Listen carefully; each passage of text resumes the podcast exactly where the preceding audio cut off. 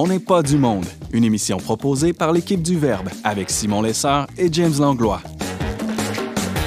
Cette semaine à l'émission, Alexandre Poulain nous dresse un portrait politique du Québec moderne. Ariane Blais-Lacombe nous met en garde contre le burn-out parental et Thomas Plouffe se porte à la défense des contes classiques. Bref, on n'est pas du monde.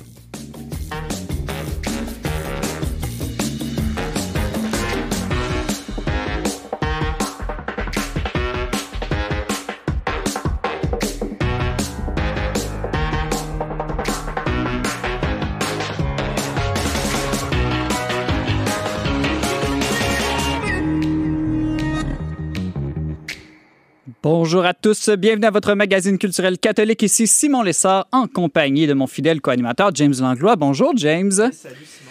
Alors euh, James, comment se passe euh, ta rentrée? Est-ce que ton micro est bien ouvert? Non, là, là, là il est ouvert. Salut Simon. euh, ma rentrée, euh, je te dirais que c'est... Ça va bien, je suis motivé. Là, j'ai toujours une période un peu de de dépression l'été parce que je trouve que je suis toute seule à travailler de mon côté, surtout que j'étais toute seule à la maison. Puis là, je suis content de revenir au bureau. Euh, on est une petite équipe hein, ouverte, donc ça nous permet de travailler quand même euh, tous au bureau, puis euh, pour ceux qui sont là. Et voilà, non, moi je suis très content. Même si j'ai plein d'allergies ces temps-ci, je suis quand même en paix. Ouais. T'es en paix, c'est tout ce qui compte. c'est tout ce qui compte. Alors, autour de la table aujourd'hui, euh, avec nous, euh, Thomas Plouf. Bonjour, Thomas. Bonjour, Simon. Alors, et toi, ta rentrée avec euh, les, tes enfants, comment ça se passe avec toutes les mesures spéciales de COVID? Ben, en fait, nous, on fait l'école à la, à la maison. Hein, bon. Donc, c'est, il y a plusieurs mesures qui ont été faciles à régler. Mais ça reste une rentrée euh, quand même. C'est une rentrée quand même. Moi, je suis en congé parental, donc je suis à la maison. Je, je, bénéficie de tout ce brouhaha, moi aussi. Et là, pendant le congé parental, t'en profites pour lire plus d'histoires à tes enfants, c'est bien J'aimerais bien, j'aimerais bien, mais il y a des travaux aussi à faire sur la maison. ça occupe. ça occupe. Euh, Ariane Blais-Lacombe est aussi avec nous en studio. Bonjour, Ariane. Allô, Simon. Tellement contente de te voir face à face. On s'est oui. parlé l'an passé euh, durant le confinement alors que tu étais à Chicago, aux États-Unis, plusieurs fois. Et là, maintenant, tu es revenu enfin au Québec et oui. tu continues la collaboration avec nous. Et toi, ta, ta rentrée, comment elle se passe? Ben nous, ça se passe bien. C'est euh, une rentrée, c'est un retour au Québec après euh, trois ans aux États-Unis. Donc, on est très content d'être euh, de retour auprès de la famille, des amis. Euh, les enfants commencent l'école, ben, la garderie, en fait. Mm -hmm. Puis moi, l'automne euh, se dessine euh, sous le signe de mon troisième trimestre. Oh! Félicitations! Euh, notre troisième bébé à la fin 2020. Donc, on verra si cet enfant sera réchappé cette année pour le moins étrange. Merci, Ariane. Et à ma gauche, à deux mètres de distance, notre collaborateur Alexandre Poulain est avec nous. Bonjour, Alexandre. Bonjour, Simon. Comment ça va? Ça va très bien. Et toi, t'as rentré quelque chose, un fait saillant? Euh, ben, en fait, je suis content que l'été euh, tire à sa fin. C'est une saison qui est très chaude, qui m'est un peu pénible. L'automne, mm -hmm. je trouve que c'est une saison qui est propice à la réflexion. Ah, voilà, je, te... Et, euh, je suis tout à fait d'accord avec toi. Non, c'est ma saison préférée, donc je pourrais pas être de meilleure humeur ce matin. Surtout mm -hmm. qu'il vient de lancer son livre, en fait. Exactement, Alexandre Poulain qui vient de lancer son livre, dont on va parler tous ensemble dans un instant.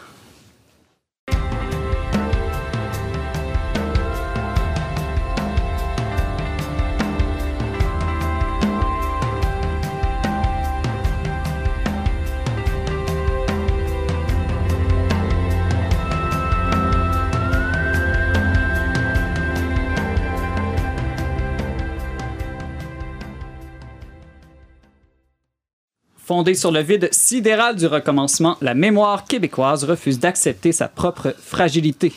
Ces mots sont tirés du premier livre de notre collaborateur Alexandre Poulain, Un désir d'achèvement, publié cet automne aux éditions Boréal. Pour nous partager son désir inassouvi d'achèvement de la nation québécoise, il est avec nous en studio. Alexandre Poulain, bonjour. Merci d'avoir accepté notre invitation. Bonjour, c'est moi qui, qui vous remercie tous. Alors, Alexandre, pour nos auditeurs, peux-tu nous mettre un peu en contexte? Quel est cet achèvement que tu désires tant pour le peuple québécois? Ben bien, c'est ça, comme je l'ai déjà affirmé, j'ai un désir d'achèvement pour euh, la société québécoise. C'est vraiment l'impulsion de départ qui m'a habité quand euh, j'ai fait ce livre. Euh, D'abord, pour écrire un livre tout court, il faut avoir au moins le désir de, mm -hmm. de le faire. Mais en fait, ce désir-là est partagé par plusieurs de nos concitoyens. Et ce que je remarque, ce qui m'avait motivé, c'est que ce désir-là est, est, équivoque. C'est-à-dire que d'un côté, les Québécois ont envie de, on pourrait dire, d'achever leur leur parcours politique. par la souveraineté ou pérenniser leur culture francophone en Amérique, mais il y a aussi un désir d'en finir une fois pour toutes parce qu'on est un petit peu tanné d'entendre d'entendre tous ces ressassements autour de l'identité québécoise. Donc c'est un désir, pour ainsi dire, à deux volets. Et quel serait le premier, le premier volet justement de ce désir? En ce qui me concerne ou en ce qui concerne euh, la société? En ce qui concerne plutôt la société, oui. Ah, je pense que c'est une constante oscillation entre ces deux pôles depuis, euh, depuis 1840, mhm. depuis l'échec euh, des rébellions, la proclamation de l'acte d'union. Puis en ce qui me concerne moi-même comme, comme citoyen, ce, ce, désir à deux volets m'habite également. Si tu avais expliqué à ceux qui nous écoutent aujourd'hui quelle est la, la thèse centrale de ton essai, comment est-ce que tu résumerais ça? Euh, je, vais le dire de la manière suivante. Euh, chaque échec politique dans l'histoire du Québec, euh, de 1840 à aujourd'hui, produit des effets, on pourrait dire, délétères sur l'identité collective. chaque échec réactive une forme de déformation du rapport à soi et montre que finalement, l'identité québécoise ne coïncide pas avec elle-même. C'est-à-dire que les Québécois essayent toujours entre, d'une part, la surévaluation, donc je pense se penser plus grand qu'on est, mhm. et euh, l'autodévalorisation. Donc, euh, se croire plus petit qu'on l'est. Et le défi, à mon avis, c'est euh, d'être capable, dans les prochaines années ou dans un avenir plus ou moins rapproché, de, de coïncider avec nous-mêmes ou de façonner une image qui est, qui est à notre propre taille. Je le, disais, je décidé d'entrer de jeu sur la mémoire québécoise qui refuse d'accepter sa propre fragilité, on sent à, travers ton livre et différents textes que tu as déjà publiés, entre autres sur leverbe.com, euh, que tu es assez critique face à ce, mouvement de la société québécoise post-révolution tranquille de vouloir faire table rase du passé. Est-ce que selon toi, c'est euh, la cause euh, première, disons, de cette division interne qui nous habite comme peuple à l'heure actuelle?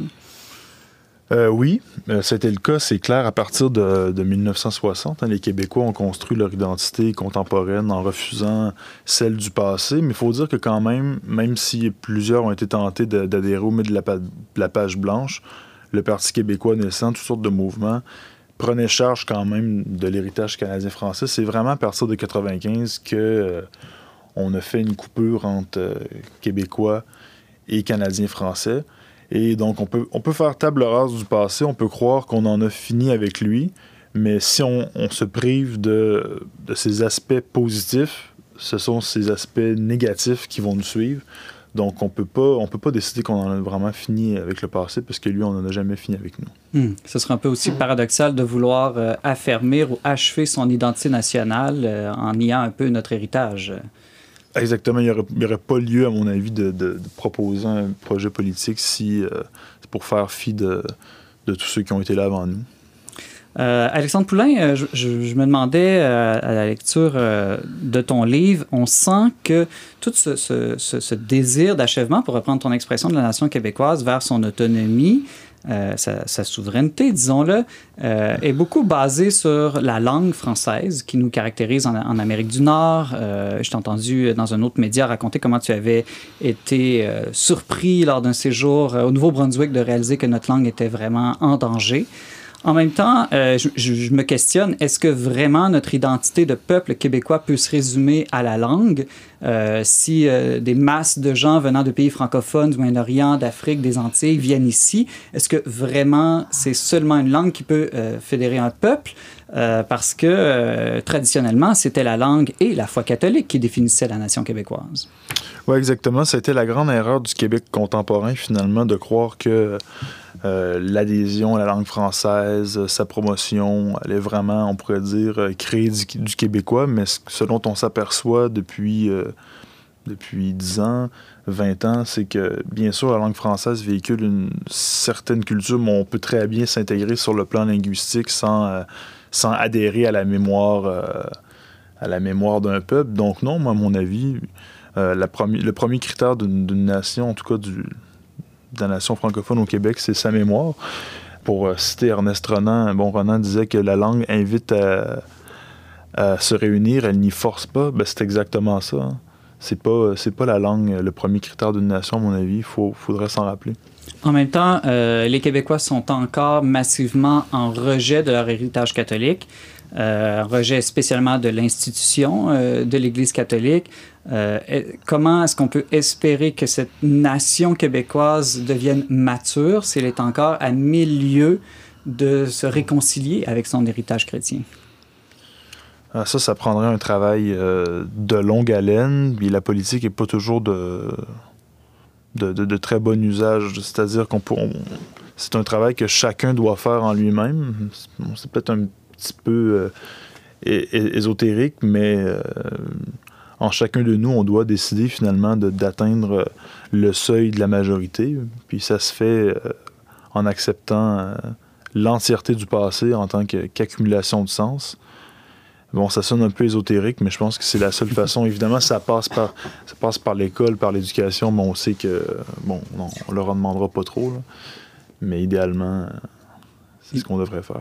Ariane Lacombe, toi, dans ta première formation est en sciences politiques. Je sens que tu as le goût de réagir à ce que tu entends de, la part d'Alexandre en ce moment. Oui, oui, je trouve ça euh, super intéressant. Ça éveille tout plein de, de souvenirs de mes études passées. Puis euh, je reconnais beaucoup ce que tu dis là, du euh, rejet de la mémoire, rejet de l'identité canadienne-française, etc. Mais plutôt, tu as mentionné des moments aussi où la nation québécoise est peut-être dans la survalorisation. Je me demandais si tu avais des exemples de ça aussi parce que je vois l'idée, là, on est né pour un petit pain, notre passé, c'est pas bon, etc. C'est des choses qu'on entend quand même souvent, mais des moments où on se trouve peut-être plus grand que nous-mêmes, ça, je peux dire que j'ai moins d'exemples en tête. Est-ce que tu peux nous en donner, s'il te plaît?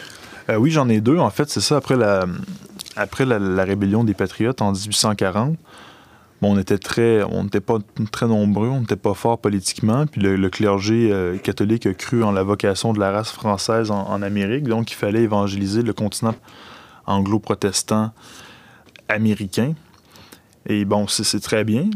C'est juste qu'on n'avait pas les moyens de le faire, mais on, y croyait ardemment.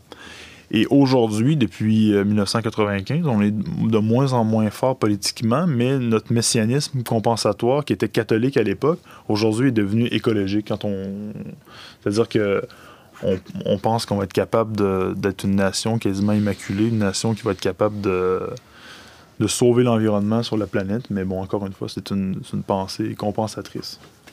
Euh, Alexandre, si un jour le peuple québécois euh, devient une nation euh, à part entière, qu'est-ce que fera ou qu'est-ce qu'apportera cette nation? Parce qu'on s'entend que l'autonomie, la liberté, la souveraineté ne peut pas être une fin en soi. Hein. Je pense à un, un adolescent, ben, Ariane semble ne pas être d'accord avec moi. Non, mais je pense à un adolescent qui souhaite euh, devenir autonome par rapport à ses parents. Une fois que c'est accompli, cette autonomie-là, ben, il doit construire son foyer, avoir son propre projet de vie.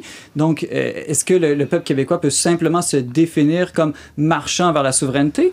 Ou, au contraire, il doit dire ce qu'il ferait une fois cette souveraineté euh, obtenue?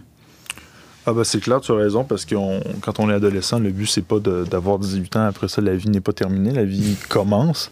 Ben, c'est un peu un pari hein, que, que, je fais, c'est-à-dire que moi, j'ai l'impression que euh, cette souveraineté, cette pleine autonomie euh, libérerait le sujet, euh, le sujet québécois.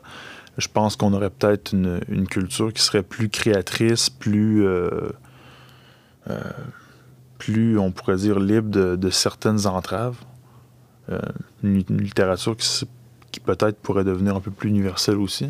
Mais moi, je repense toujours à Pierre Falardeau dans une des dernières entrevues qu'il a données avant de, mourir. Là, il disait ben, la souveraineté, ça va pas faire en sorte que, justement, tout va être beau demain matin puis que tout va être réglé, mais au moins, on va s'être donné un pays puis euh, on va pouvoir euh, justement prendre les, décisions en fonction de, ça. Donc, euh, c'est quand même un bien en soi de, pouvoir choisir soi-même plutôt que toujours de dépendre d'un autre tiers, tiers politique. Exactement. Ariane, je sens que tu as le goût de réagir encore. J'avais une autre question pour Alexandre parce que là, on parle beaucoup de la souveraineté comme achèvement du parcours historique de la nation québécoise, mais est-ce que euh, tu envisages aussi la possibilité d'avoir vraiment une entente dans la Fédération canadienne ou un statut euh, renouvelé, amélioré, tout ça? Parce que quand même, c'est pas tout le monde qui adhère à la souveraineté, puis il faudrait quand même qu'il y ait une autre option là, pour les gens qui veulent eux aussi, d'après ce que je comprends de ta position, achever leur parcours, arrêter d'avoir ces sempiternelles discussions sur notre avenir, notre statut, notre identité?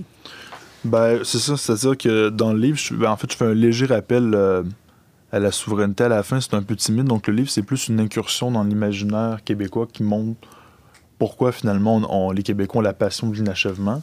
Mais euh, j'envisage pas de d'issue euh, politique comme tel. Alexandre, euh, tu disais aussi que, ben, dans la, présentation de ton livre, que tu es de la génération qui a fait le printemps érable, tout ça, dont nous sommes aussi autour de la table, presque pas mal tout le monde. Puis, euh, comment tu définirais notre rapport, nous, notre génération, aux politiques aujourd'hui, à la, vision qu'on porte du Québec? Comment le printemps érable, notamment, a, marqué notre euh, rapport aux politiques? Ben, je pense que d'abord, ça a été notre venue à la politique. Moi, j'avais 18 ans en 2012, je ne m'y intéressais pas du tout avant. Donc, euh, c'est certain que toutes sortes d'idées, euh, d'idées qui ont circulé, ça nous rappelait quasiment un petit peu les, la, naïveté du communisme d'autrefois. Euh, c'est un petit peu comique quand on repense à ça. Finalement, on avait des idées, des idées pures, mais qui, ont entraîné très peu de, de, conséquences politiques. Je pense que le principal mérite de ce mouvement-là, c'est finalement de, comme j'ai dit, c'est notre venue à la politique. Puis on a découvert qu'il fallait mettre de l'eau dans son vin, dans une société qu'on pouvait gagner des projets, qu'on pouvait euh, en perdre aussi. Je pense que ça, c'est une leçon de taille. Euh, il nous reste une minute, Alexandre, euh, ce qui est très peu pour la question que je vais te poser. notre génération, se le cachera pas, n'est pas très engagée politiquement, elle est très individualiste. Euh, donc, comment est-ce que l'espérance qu'on puisse arriver à, réaliser ce projet politique, ce projet national, avec une génération, comme je dis, qui est désengagée pour le bien commun, euh, pour les projets communs, et aussi qui n'est pas très enthousiaste quand on regarde les sondages à l'idée de la souveraineté du Québec? Ben, je ne vais, vais pas vous faire croire que je suis un un optimiste, mais ce qui me, rassure, c'est qu'il y a toujours des, jeunes qui s'intéressent euh, au Québec, à son histoire, à, son avenir. Cette rentrée-ci, même il y a cinq livres qui paraissent au sujet de la question nationale, l'histoire du Québec, peut-être cinq ou six, je ne sais pas tous euh, euh, dénombrés. Donc, tant et aussi longtemps qu'on va continuer de s'expliquer à nous-mêmes, je pense que la partie n'est pas perdue. Alexandre Poulain, tu nous parlais de ton essai Un désir d'achèvement, publié le 25 août dernier aux éditions Boréal. On peut te lire notamment sur notre site euh, www.letradionverbe.com fréquemment. Et aussi dans le prochain numéro spécial du Verbe, tu as réalisé une entrevue avec la sociologue québécoise Geneviève Soupski. Donc, euh, merci beaucoup d'avoir accepté euh, notre invitation. Merci.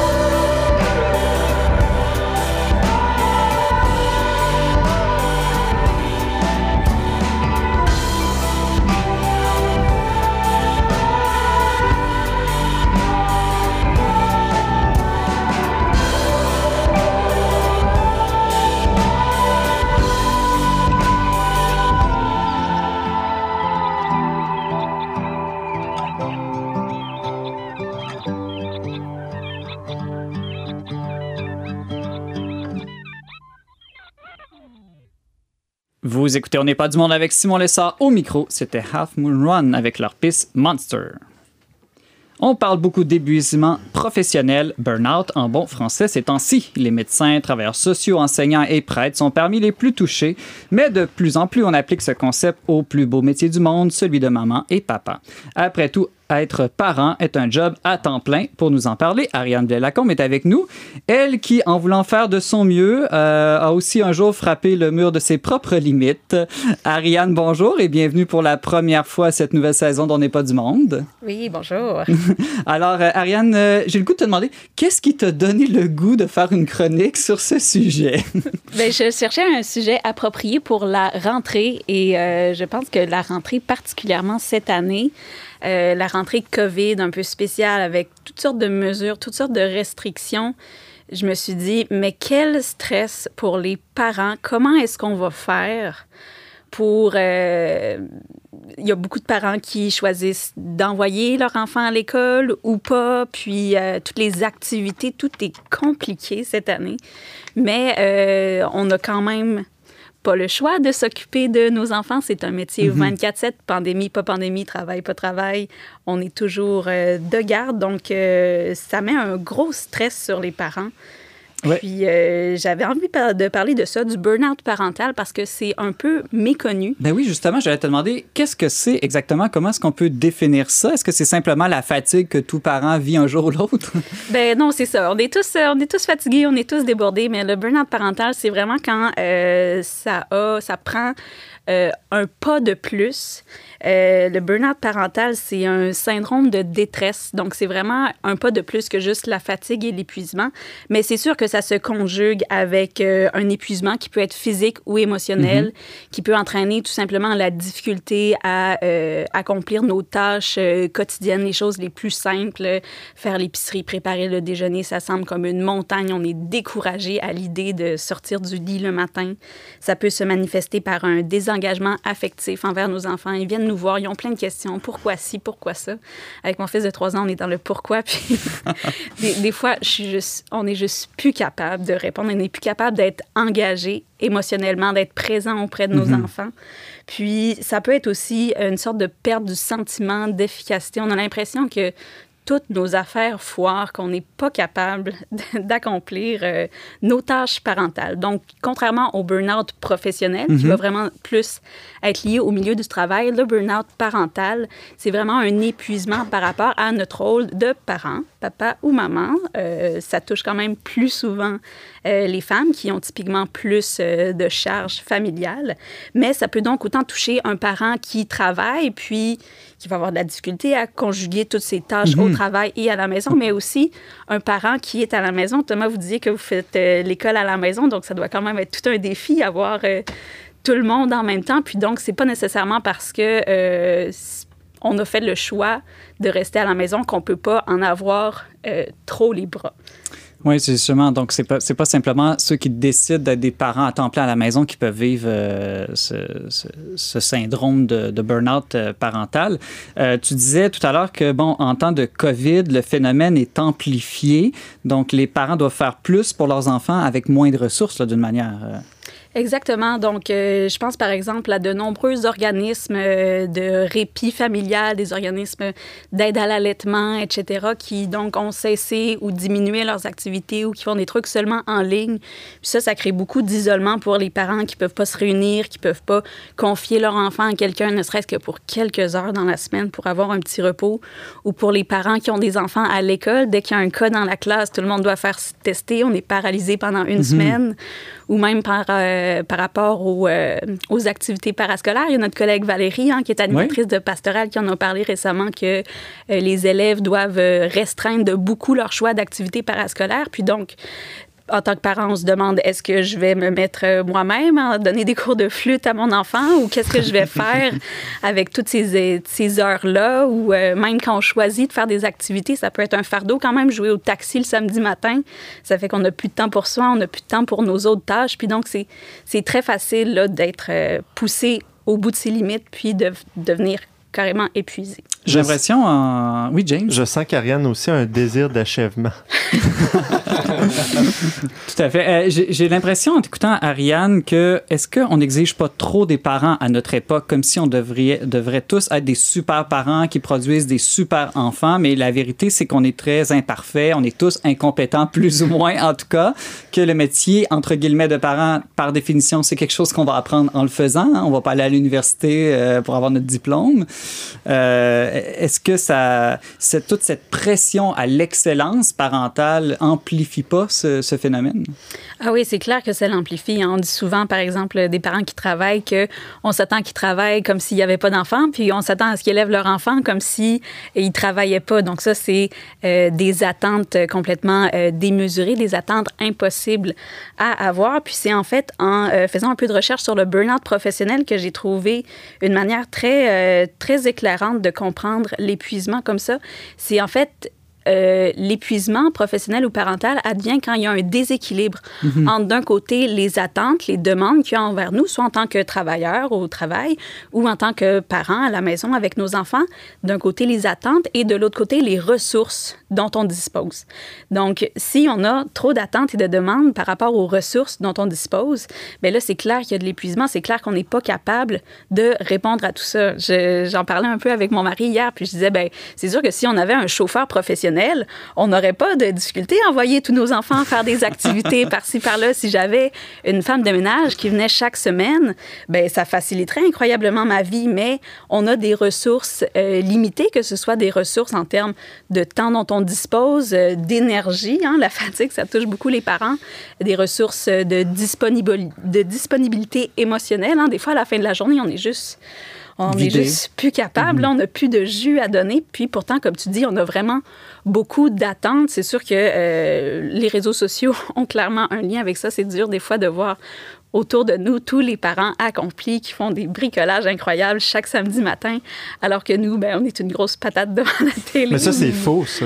Ah, oui, c'est faux, mais c'est quand même dur de, euh, de s'en rendre compte de un puis euh, de régler nos propres attentes. Mais c'est clair qu'il faut le faire. Autour de la table, on a trois papas, James, Thomas, euh, Alexandre. Est-ce que vous, vous avez déjà vécu une expérience comme ça d'épuisement parental ou peut-être votre épouse? D'épuisement à proprement parler, je, je, ben, je veux dire, l'épuisement à chaque, à chaque nuit, à chaque matin, il y a l'épuisement. euh, mais bon, tel que la, tel que la, la, définition l'explique, euh, je penserais pas jusque-là. Et en fait, moi, ça, ça m'amenait peut-être un questionnement là, quand j'entendais Ariane parler de dans une balance des attentes versus les ressources.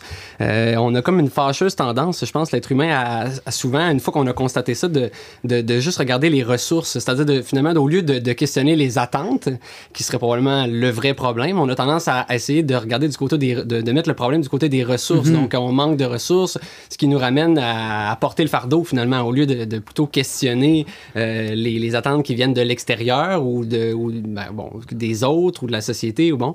Euh, euh, c'est ça, on ramène le fardeau sur nous-mêmes, ce qui amplifie le problème, qui, euh, qui amène au burn-out parental. Oui, parce que même si Ariane avait son chauffeur privé, ce qui risquerait d'arriver, c'est qu'elle inscrive ses enfants à plus d'activités encore. Donc, ça réglerait pas nécessairement le problème. Il va falloir un jour ou l'autre qu'on se questionne sur notre mode de vie, au fond, puis l'acceptation qu'on est des êtres euh, limités. J'ai l'impression que c'est une issue quand même. Ariane, euh, je me demandais aussi quelle est la différence entre cette forme d'épuisement parental et ce que certaines femmes vivent après un accouchement, qui est une sorte de dépression que je pense qu'on appelle postpartum? Oui, exactement. Donc, c'est pas une sorte de dépression, c'est une dépression. OK, merci la de me corriger. Postpartum. non, mais euh, c'est important de reconnaître que euh, la dépression postpartum, postnatal, le burn-out parental, c'est des vrais problèmes. Hein. À un moment donné, on m'a dit, on, a comparé le burn-out parental au vrai burn-out. J'étais euh, vraiment fâchée parce que euh, les parents ont des problèmes, puis c'est pas parce que c'est lié à euh, notre rôle merveilleux, naturel de mère que c'est pas des vrais problèmes qui nécessitent des solutions.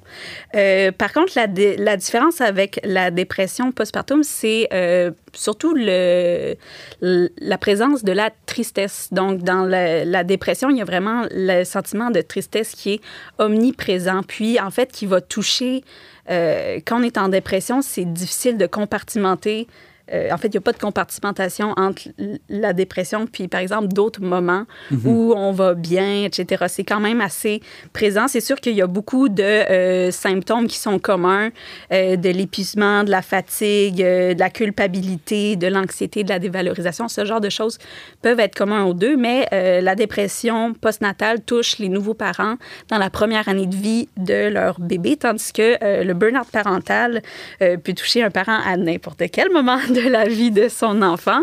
Du moins, on pourrait dire tant qu'il est à sa charge. Est-ce que ça arrive plus souvent avec un premier enfant qui représente un grand changement dans notre manière de vivre ou au contraire, ça arrive plus souvent dans les familles nombreuses euh, quand le nombre d'enfants devient très grand?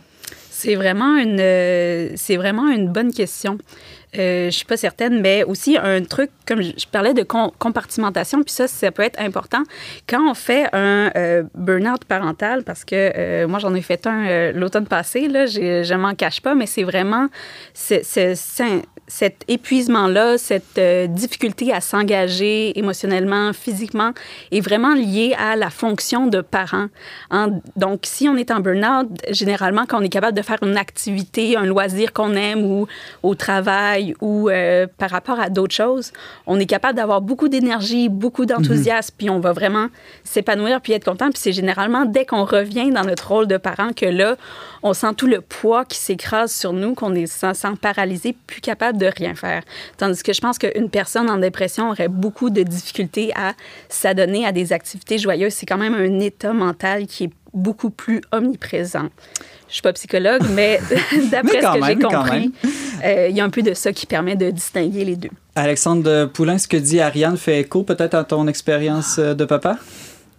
Euh, oui, ben en fait, moi, j'ai eu un enfant quand euh, j'avais 22 ans, donc j'avais pas encore terminé mon, mon baccalauréat. Donc, c'est sûr que ça a été plus, euh, plus exigeant, mais c'était une grande source de réjouissance en même temps. Mhm. oui, il faut le rappeler quand même. Hein. non, il faut le rappeler absolument, d'abord et avant tout. Mais je voulais relancer Ariane sur les réseaux sociaux parce que tu en as parlé à l'instant. Est-ce que tu dirais que les réseaux sociaux sont, sont nocifs sur, on pourrait dire, l'exercice de la parentalité? Est-ce que ça, ça nous amène à nous comparer? Bien, ça a clairement des, des, des, bons et des mauvais côtés. Là. Je dirais qu'en devenant mère, j'ai découvert euh, tout un côté de Facebook qui était absolument merveilleux, qui m'a permis de, euh, au travers de groupes, créer des liens avec des mamans que j'ai rencontrées dans la vraie vie, euh, d'avoir des rencontres avec les enfants. C'est aussi super facile d'avoir accès peut-être à des informations, des manières de faire dont on a, auxquelles on n'aurait pas nécessairement accès physiquement avec notre réseau immédiat, mais que des fois, ah, il y a quelqu'un à tel endroit, il fait ça, c'est donc le fun. moi aussi, j'ai envie d'essayer ça, que ce soit dans les manières de, de nourrir notre enfant ou euh, moi, par exemple, j'enseigne l'hygiène naturelle infantile, ce qui est un truc complètement euh, bizarre et inhabituel. Puis il y a des gens un peu partout dans le monde à travers la francophonie qui, grâce aux réseaux sociaux, découvrent ce que je fais, ça leur donne envie de le faire, mais c'est clair qu'il y a aussi tout un côté. Là, euh, à chaque semaine, je me demande si je vais me désinscrire d'Instagram parce que je vois trop de, de belles maisons propres, de belles activités. Puis euh, c'est très rare aussi hmm. Les, euh, les influenceurs là, qui vont vraiment mettre leur cœur sur la table puis dire ben aujourd'hui, là, ça va pas bien, puis je l'ai échappé, puis hmm. on est allé chez McDo, puis mes enfants ont écouté la télé toute la journée. Si ça n'existe pas déjà, Ariane, tu avais créé un groupe Facebook Papa et Maman Imparfait qui ne font que partager des photos de, de choses imparfaites qui arrivent dans leur vie. Mais il y a aussi, tout, en fait, il y a de tout sur les réseaux sociaux, puis finalement, on choisit un peu ce à quoi on s'expose. Des fois, les réseaux sociaux décident pour nous ce à quoi ils nous exposent, mais il y a aussi tout un côté de euh, la mère à bout, la mère plus capable, euh, mes enfants, c'est terrible, et etc. Donc, je prends un verre de vin à toute heure du jour. C'est ça, donc depuis que je suis devenue mère, on dirait que je cherche la manière de dresser un portrait honnête de la maternité. Oui, c'est merveilleux, mais il faut pas voir la vie en rose. Mais en même temps, c'est la chose la plus extraordinaire que j'ai vécue. Puis donc, on est constamment comme dans un paradoxe. C'est vraiment un paradoxe. Il nous reste une minute. Thomas Plouffe, tu voulais réagir? Ben, par rapport à cette question-là, c'est-à-dire que moi, je, remarque aussi tous les, mêmes enjeux là, à la maison. Ça demande beaucoup, beaucoup de, discipline pour, être, euh, pour arriver à utiliser à bon escient les réseaux sociaux à un, tel point que je pense qu'on est en droit de se demander si les, si les bénéfices euh, valent les coûts. Euh, c'est-à-dire que des fois, oui, il y a des bénéfices, mais les coûts sont plus grands à, long terme. Assez que si les coûts sont plus grands, ben, on doit faire le calcul calcul de se dire que l'intérêt est d'arrêter de, de, les fréquenter. Euh, je sens qu'on a peut-être le sujet de, de tes prochaines euh, chroniques. ou un autre. Avant de se laisser, Ariane, j'aurais quand même aimé que tu prennes une minute pour donner un mot comment prévenir ou guérir, là, pour pas juste décrire un, syndrome, mais apporter un élément positif peut-être. Ben c'est ça. Ben, la première étape pour prévenir ou guérir le burn-out parental, c'est finalement de savoir que ça existe. Donc, c'était surtout pour ça que je voulais faire une chronique là-dessus aujourd'hui pour que les parents qui nous écoutent, si à un moment donné, ça se met à mal aller, qu'ils mhm. aient en tête le mot burn-out parental, qu'ils soient capables d'aller googler ça, de voir si ça correspond à leur situation, puis de prendre vraiment euh, des actions, que ce soit de euh, consulter un psychologue, un professionnel, en parler à notre entourage, notre conjoint, nos amis, notre famille. Puis, euh, je pense aussi que ça passe par peut-être une belle, grande réévaluation de nos attentes, nos ressources. C'est déchirant, mais des fois, il faut être capable de voir la réalité en face. Qu'est-ce que je suis capable de euh, laisser tomber? Qu'est-ce que je suis capable d'aller chercher comme aide supplémentaire? Puis, de ne pas hésiter à le faire. Même si c'est difficile, même si les ressources sont limitées en ce temps de COVID, euh, il y en a encore qui existent, puis il ne faut pas hésiter à aller les chercher. Ariane Blais-Lacombe, tu nous parlais du burn-out parental. Merci beaucoup d'avoir été avec nous aujourd'hui. Merci à vous. On va en musique. Et puis, c'est toi qui as choisi euh, la chanson. Peux-tu nous la, nous la décrire ou pourquoi tu l'as choisie? vous savez, des Spotify nous fait toujours des recommandations de chansons. C'est pas toujours glorieux. En fait, c'est pas très glorieux, celle-là, mais euh, on l'a trouvé comique. Euh, la tristitude. Donc, pour ceux qui sont un petit peu tristes cet automne. Exactement. vous réécouterez cette chanson. Donc, on écoute ça et tout de suite après, ne manquez surtout pas la chronique de Thomas Plouffe qui nous fait son plaidoyer en faveur des contes classiques pour enfants.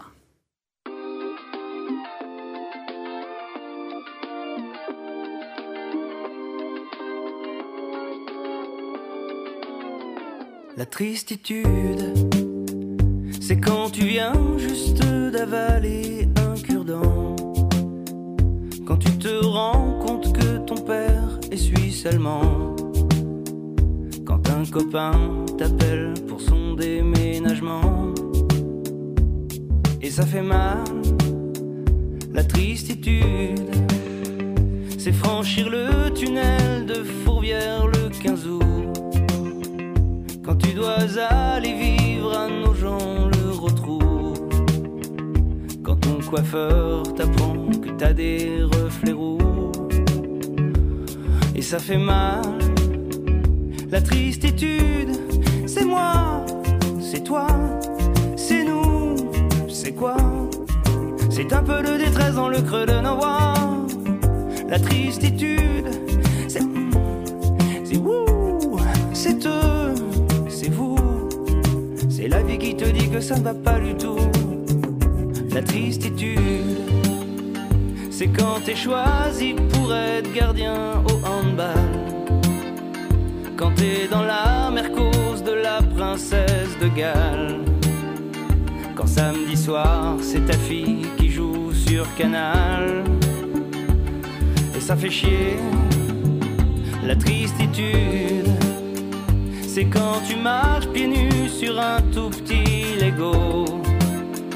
C'est quand lors d'un voyage en Inde, tu bois de l'eau voisin t'annonce qu'il se met au saxo. Et ça fait mal, mal, mal, la tristitude. C'est moi, c'est toi, c'est nous, c'est quoi? C'est un peu de détresse dans la à La tristitude, c'est hum, c'est vous, c'est eux, c'est vous. C'est la vie qui te dit que ça ne va pas du tout. C'est toujours Simon Lessard à la barre d'On n'est pas du monde. C'était Oldelaf avec la chanson Tristitude. La petite sirène, Blanche-Neige, Cendrillon ou les trois petits cochons, qui ne connaît pas ces contes pour enfants? Et pourtant, il semble que la nouvelle génération d'enfants les ignore de plus en plus.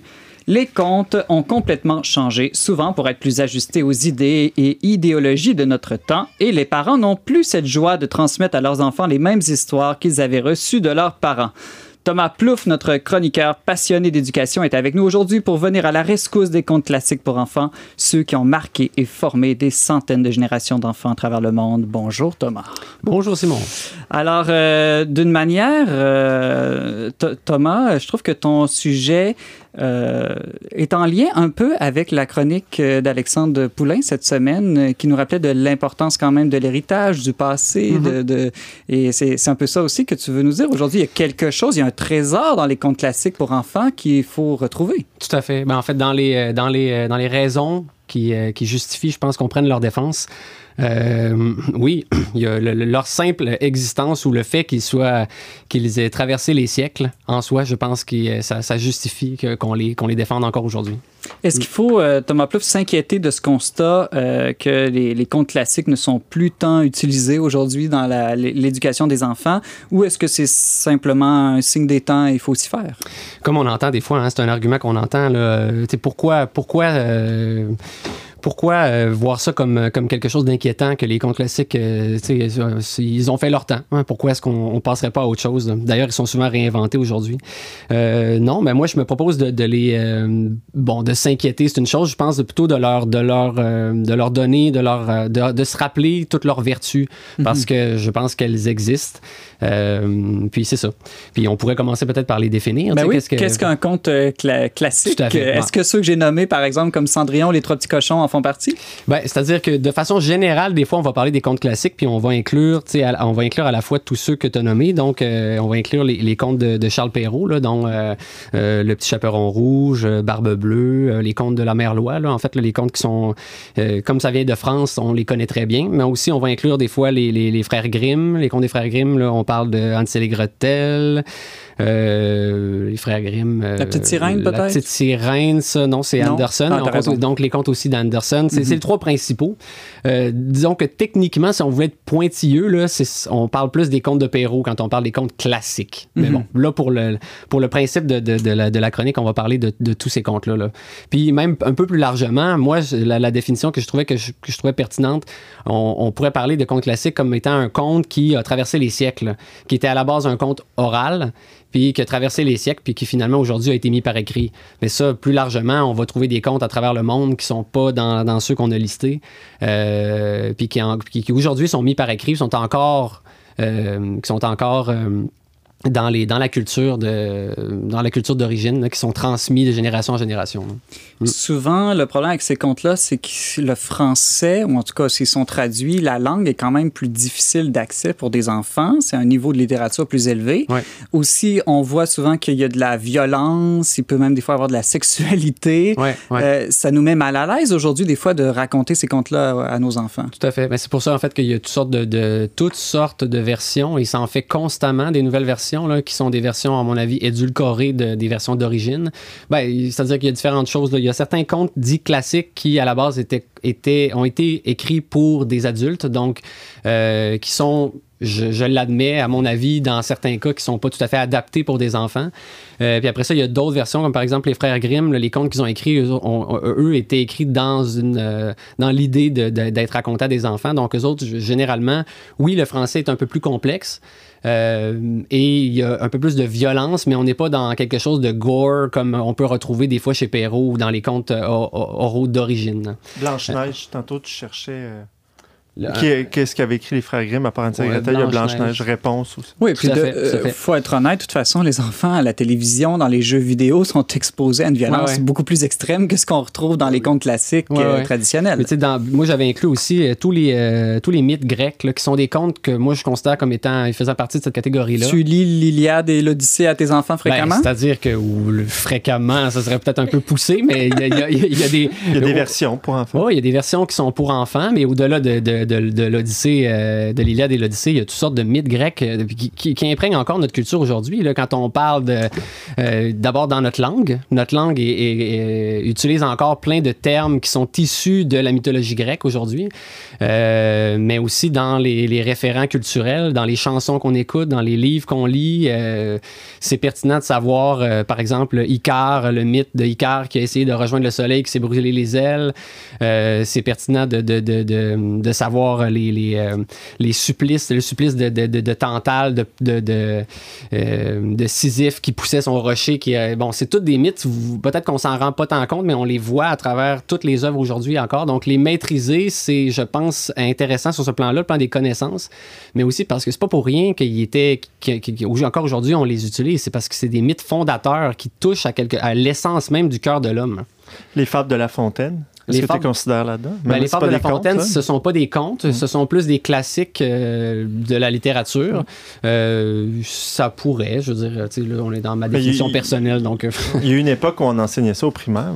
Tout à fait, mais en France, on les enseigne encore. Hein. Alexandre Poulain?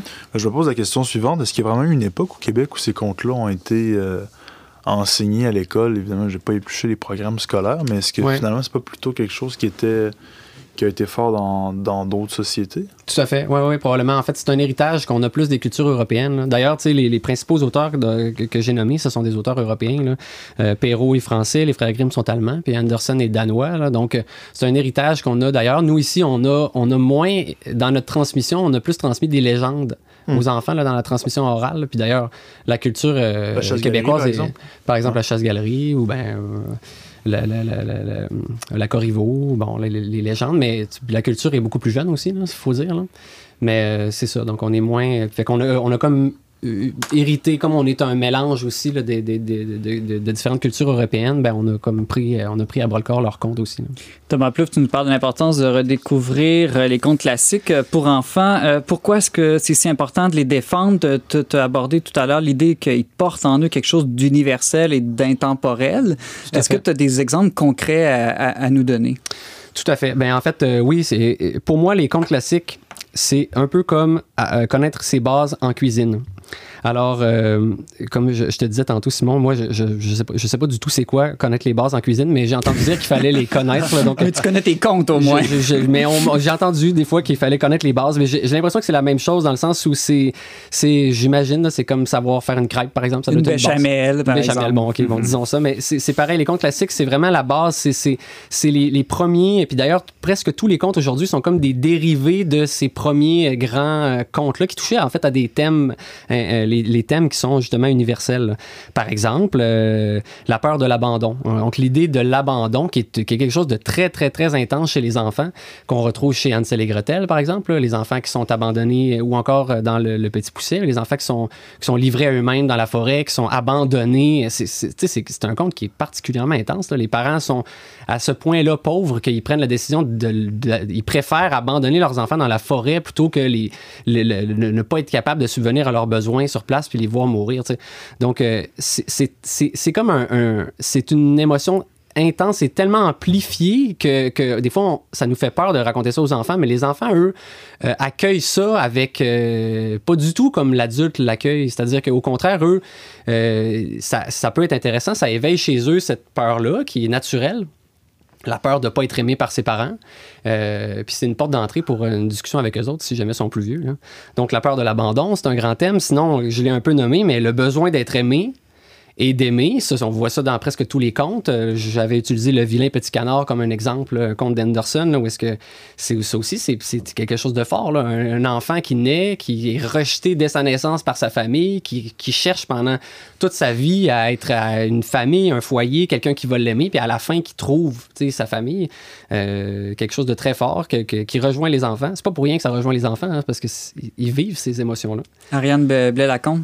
Tu parles des enfants, des enfants, mais quand même, on peut pas euh, nier le fait que dans les contes, il y a des petits garçons puis des petites filles. Mm-hmm. Puis ce que les uns et les autres font est euh, radicalement différent. Moi, je dirais que mon problème avec euh, les contes classiques, là, dont certains que tu as nommés, Blanche-Neige, La mm-hmm. Petite Sirène, c'est que le rôle réservé aux femmes est quand même un peu poche. Là. Je trouve une maison dans la forêt, ah ben je vais la nettoyer. Uh-huh. Ou ah, je vois un gars passer, si l'amour de ma vie, c'est incroyable, il faut que je fasse tout, pour l'atteindre, alors que lui, il a l'air semi-intéressé. Donc, euh, comment est-ce que tu rachètes ces contes-là en regard des rôles de genre? Ben, c'est intéressant, ça rejoint la question de Simon tantôt. Est-ce que parce qu'aujourd'hui, en, euh, à la lumière de, de, notre société d'aujourd'hui, euh, parce que les contes sont devenus, ben, disons, sont, ils sont pas du tout, euh, ils correspondent pas du tout au rôle aujourd'hui qu'on va adopter dans, dans la société. Est-ce qu'on doit les rejeter complètement? Moi, je pense que non. Ils font comme comme tout héritage, à mon avis, ils doivent être lus, puis ensuite ils doivent être euh, ils doivent être euh, explorés avec les enfants, avec en, en nommant ces enjeux-là. Puis cela dit, il y a, plusieurs plusieurs contes classiques qui vont pas du tout tomber dans le stéréotype de genre. Là. Il y en a plusieurs qui qui font pas du tout. Il y en a qui le font, puis je pense que c'est inévitable parce que c'est le symptôme de, de, leur, de leur époque. sais, on parle du 17e siècle, du 18e siècle c'est inévitable. Mais je pense que comme bien des œuvres, il faut qu'ils soient regardés -hmm. à la lumière de ce qui est de, de, de, de cette époque-là. Puis en, les enfants sont capables de, les entendre, euh, puis de, comprendre les nuances avec aujourd'hui. Oui, est-ce qu'on va effacer 2000 ans de culture occidentale parce qu'il euh, y a toujours un petit point sur lequel on n'est plus en accord aujourd'hui? -hmm. Je reprends le, les propos de la philosophe sexologue Thérèse Argot là, qui dit justement dans un de ses livres que les stéréotypes sexuels sont importants pour les enfants parce que oui, plus tard, ils vont s'en détacher, mais derrière ces stéréotypes-là, il, y a des éléments, il y a des besoins de, base qui sont exprimés. Donc, chez la, chez la petite fille, hein, le besoin d'être une princesse, c'est parce qu'au fond, elle doit, elle veut se faire dire par ses parents, mais tu es belle, tu es digne d'être aimée, tu es désirable. Et le petit gars, pourquoi lui, il veut, jouer au super-héros? Parce que justement, il, il, sent appelé à, à, avoir une mission, à protéger, à, donner sa vie. Donc, euh, derrière ces stéréotypes-là, bien sûr, plus tard, ils vont s'en détacher, mais elle, elle dit que c'est important dans la construction des. Tout à fait. Puis c'est ça, il, il faut, faut, faut, quand même. Il y a quelques contes, effectivement, qui tombent dans les stéréotypes, mais euh, pensons par exemple au petit chaperon rouge, là, où est-ce que c'est la petite fille qui est bon, qui tombe dans les dans les. J'ai toujours voulu savoir c'est quoi la vraie morale de cette histoire-là? La vraie morale, je sais pas si on peut parler d'une vraie morale. Il y a plusieurs versions du petit chaperon rouge, mais dans les versions d'origine, le petit chaperon rouge euh, payait de son de sa désobéissance, c'est-à-dire mmh. que elle, elle, elle, suivait ou plutôt. C'est très chrétien au fond. Ben jusqu'à un certain point, peut-être pas dans toute l'histoire, euh, mais c'est ça. Oui, la désobéissance, puis aussi, elle payait. C'est une mise en garde, le petit chaperon rouge à la base. C'est plus une mise en garde pour les jeunes filles euh, de faire attention aux, euh, aux, hommes qui peuvent être des prédateurs. Euh, mais c'est encore très actuel. La morale, c'est dit à mamie de commander son beurre euh, sur Uber Eats. C'est ça, exactement. exactement. Thomas Plouf, il nous reste seulement une minute. Alors, si des parents ont le goût de faire découvrir ou redécouvrir les contes classiques à leurs enfants, as-tu quelques suggestions à leur donner? Oui, ben en fait, si vous allez en librairie, vous allez en trouver, il y en a euh, constamment qui se renouvellent. Moi, j'aime bien la collection Milan de contes, là, qui, qui est un répertoire de contes euh, aux éditions Milan d'ailleurs, euh, et qui est intéressante, là, qui permet vraiment d'explorer. Et il y a différents, il y a comme Milan de contes du monde entier, Milan de contes d'Afrique, Milan de bon. Vous, vous, pourrez choisir ce qui là, vous intéresse plus. Milan comme la ville d'Italie ou Milan? Euh, Les éditions Milan, ça s'écrit comme la ville d'Italie. Ah, okay, mais le, le, le, la collection, c'est 1000 ans de contes. Vous comprendrez okay. le jeu de mots, là. Hein? Il y a un jeu de mots ici. Là. Alors, euh, sinon, je, moi, personnellement, j'aime beaucoup les versions d'origine de Perrault, mais quand on peut trouver les dessins de Gustave Doré, là, qui était un des premiers à avoir mm -hmm. dessiné ces, ces œuvres-là, moi, mm je les aime bien. Là, sont très, euh, ils sont très équivoques. Euh, ils sont plutôt sont sans équivoque euh, et, et, ils sont très sans équivoque. Belle équivoque. ouais. Et sinon, peut-être pour aller dans des reconstructions, euh, il y a les œuvres de Geoffroy de Pénard là, qui, qui a repris plein de contes classiques là, pour en faire des versions plus humoristiques qui sont, euh, qui sont à suggérer. Mais après ça, c'est subjectif un peu, hein, les, les, les, livres. Donc, allez, allez en lire, en feuilleter en librairie, puis vous en choisirez. Parce que moi, j'ai pas d'enfant, mais ça me donne le goût d'aller lire des contes. Euh, ouais, je pense que les grands peuvent en tirer beaucoup aussi. Euh, Thomas Plouffe, tu nous livrais ton plaidoyer en faveur des contes classiques pour les enfants et pourquoi pas aussi pour les grands. Merci beaucoup d'avoir été avec nous. Ça fait plaisir. Restez avec nous. Dans un instant, on conclut l'émission avec notre tour de table culturel.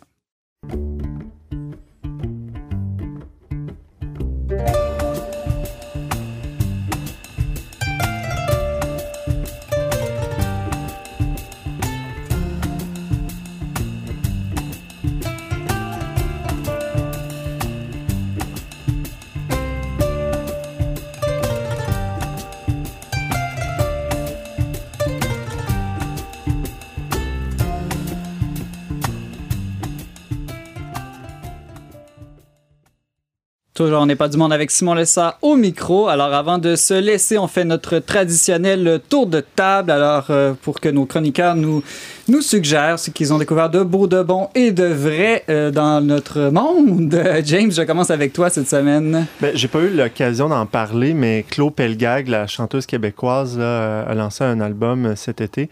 Euh, moi, j'ai eu ces deux albums précédents, j'avais accroché semi, mais là, cet album-là, il y a quelque chose d'encore plus profond. Elle a vécu aussi la maternité, une espèce de d'épuisement aussi. Donc, ce qui fait qu'il y a quelque chose de, vraiment intéressant aussi musicalement. Là, c'est, c'est, très recherché, c'est très bien construit. Là. l'album s'appelle Notre âme des sept douleurs. On va écouter ça. Merci, James. Ariane, une suggestion? Euh, oui, quelque chose qui est très fort dans la culture euh, québécoise, c'est euh, les microbrasseries, me semble-t-il. Idéal pour les femmes enceintes. Exactement. Ben non, justement, c'est pas parce qu'on est enceinte qu'on doit se priver de bière. Il faut seulement ne pas prendre de bière avec de l'alcool. Et on a de la chance d'avoir de plus en plus de microbrasseries au Québec qui font des bonnes bières sans alcool.